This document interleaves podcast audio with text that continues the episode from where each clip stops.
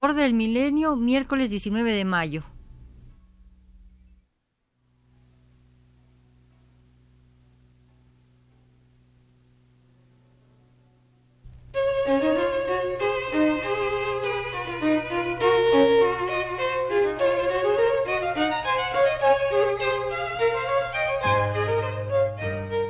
Divergencias. Programa a cargo de Margot Glantz.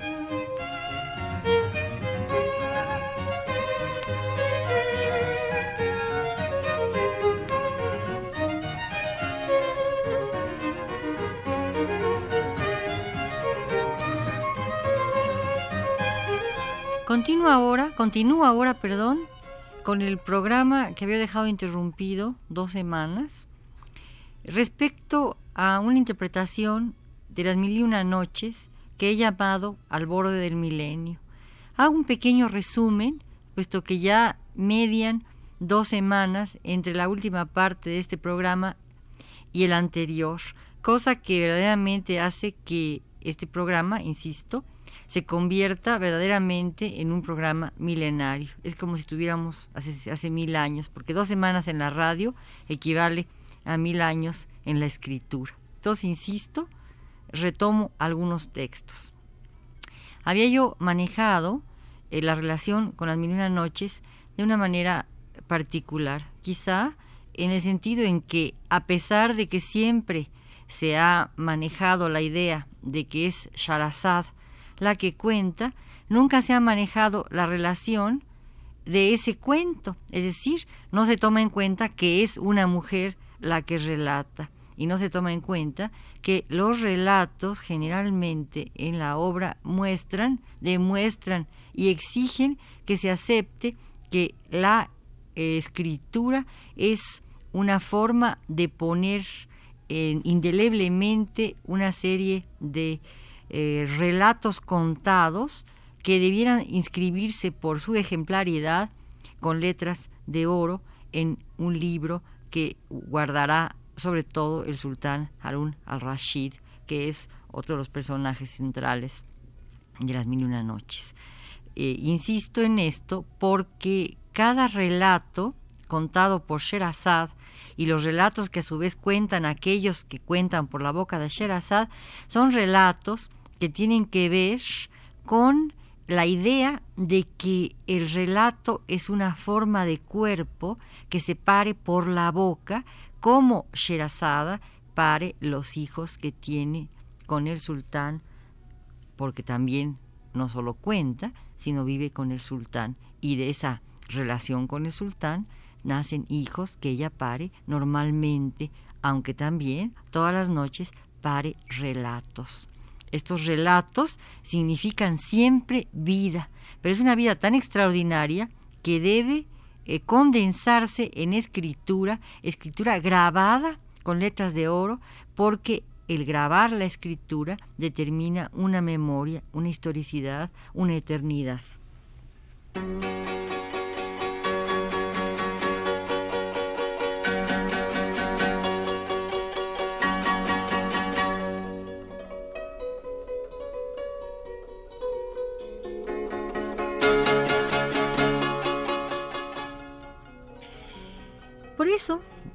Eh, yo he relatado cómo hay una serie de encuentros en los caminos y que esos encuentros eh, producen siempre una serie de cambios. Diría yo que al signo del encuentro se añade el signo de las metamorfosis agregado en el cuento de los jeques.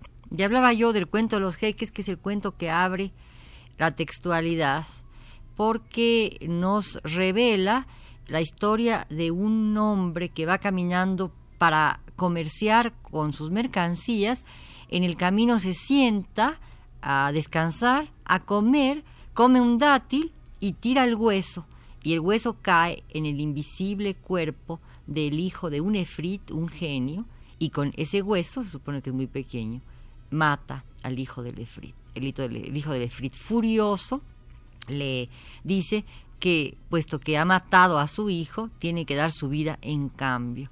El jeque le ruega que lo deje salir, que lo deje ir, porque él tiene una serie de cosas que hacer en, en su casa, despedirse de su familia, arreglar sus transacciones comerciales, dejar todo en paz y regresar. Al cabo de un año regresa, está en el mismo cruce de caminos y curiosamente el azar, aparentemente, eh, reúne allí a varias eh, figuras muy curiosas, porque son siempre jeques, es decir, eh, sacerdotes, este, eh, jefes de, tribu, pero que van solo con animales.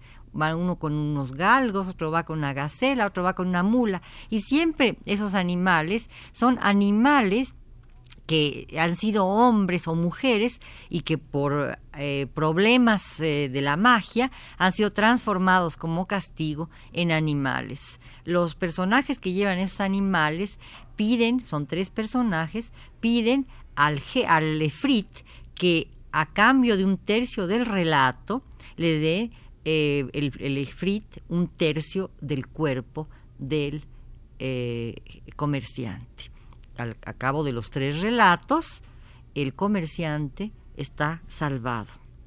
En el cuento de los jeques se agrega eh, varios signos, pero eh, de ese cuento eh, es como una primera versión que va a tener una mayor afinación o una evolución, diría yo, de tipo estructural en los relatos de los mercaderes de las tres doncellas, el cargador y el sultán al-Rashid y los tres saluks, los tres santos. En las, las, doncellas que invitan a su casa a toda una serie de hombres para que eh, lleven a cabo un festín que aparentemente no tiene nada que ver con el relato siguiente, pero que en última instancia es una especie de ritual para que después se efectúe el, el eh, rito principal, que es el de el descubrimiento de unas perras que son golpeadas eh, violentamente y luego las mujeres que las golpean lloran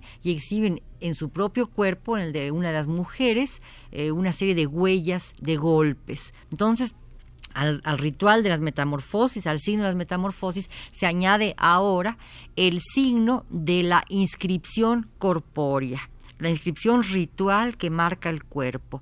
Los aluks son idénticos en aspecto, es decir, los sabios, los eh, eremitas. Los tres van rasurados y los tres han perdido el ojo izquierdo.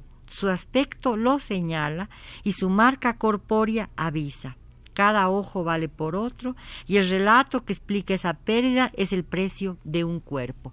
Muchas veces se dice en las mil noches que el relato que valga la pena tendrá que tener un destino. Si el relato es asombroso, las jóvenes perdonan la vida del relator, pero ese relato antes de serlo, es decir, en el transcurso de la aventura acaecida al que relata, ha costado un ojo de la cara y un pedazo de la barba. Las mutilaciones son rituales y sirven a manera de inscripciones de los cuerpos. Más aún cuando se sabe que cada historia relatada es tan asombrosa que si se escribiese con una aguja en el lagrimal, constituiría una enseñanza para quien quisiese sacar provecho.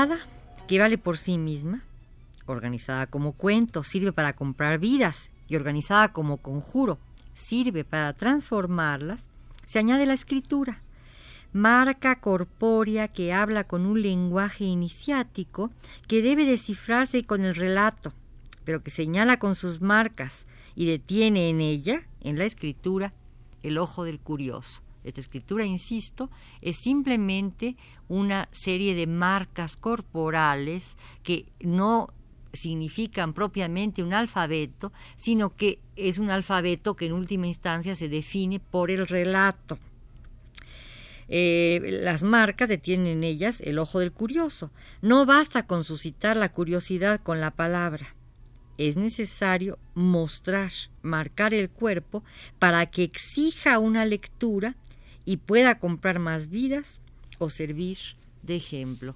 Es muy interesante cómo cada historia marca tan definitivamente al que la relata que su historia está detenida en ese relato, es decir, que su vida tiene valor solo porque ha sido destinada a recibir una marca indeleble que constituye a la vez el cuento que es relatado por boca de alguno de los múltiples eh, relatores que eh, eh a su vez relata y la posibilidad de que ese relato ocasione determinadas cosas en el cuerpo de quien relata. Generalmente todos los que han, eh, los que tienen que relatar tienen alguna señal que los define, porque antes de que le suceda nada, es decir, antes de que no de que tengan que relatar, es decir, cuando no han vivido no tienen nada que contar y cuando han vivido tienen algo que contar y eso que se cuenta no solo se cuenta, sino además se marca en el cuerpo, es decir, o falta un ojo, o se han rasurado la cara, o se han rasurado la cabeza, o les falta una mano, o tienen este, golpes en el cuerpo que han dejado cicatrices, etcétera, etcétera, etcétera. No. otros textos subrayan también lo que he dicho. Hay una serie de historias que se traman alrededor del cuerpo de un jorobado, que como se indica muy claramente, por ser jorobado, está absolutamente marcado. Y en esas historias la mutilación se instaura como un signo absoluto.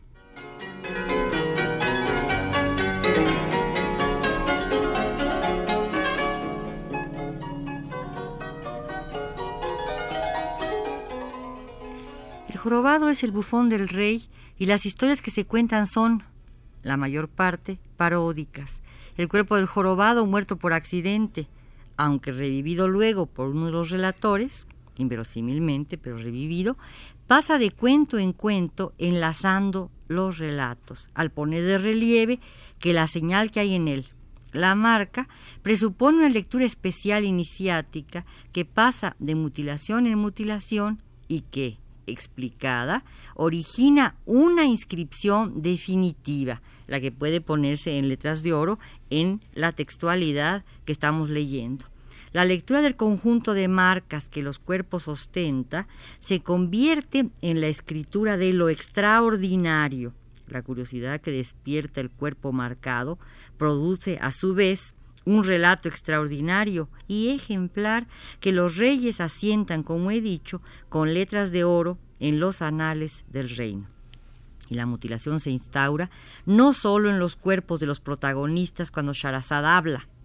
La mutilación es uno de los procedimientos escriturales porque cada texto ostenta una estructura binaria que lo escinde, interrumpiendo la anécdota e intercalando otro discurso un poema filosófico subraya lo contado generalizándolo.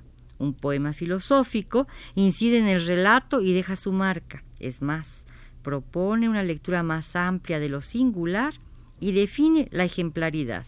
La sanciona y constata su valor como escritura. El ejemplo es excepcional y se inscribe en los anales como un tatuaje. Escribir es así un acto sagrado, el remate de la mutilación, o mejor dicho, de la marca corporal que al transcribirse al lienzo, o quizás al sudario que llevan continuamente bajo el brazo los dolientes, inmortaliza. Así, la escritura es una forma nueva, como el relato mismo emitido por la boca de Sherazada, para dar vida y para perpetuarla.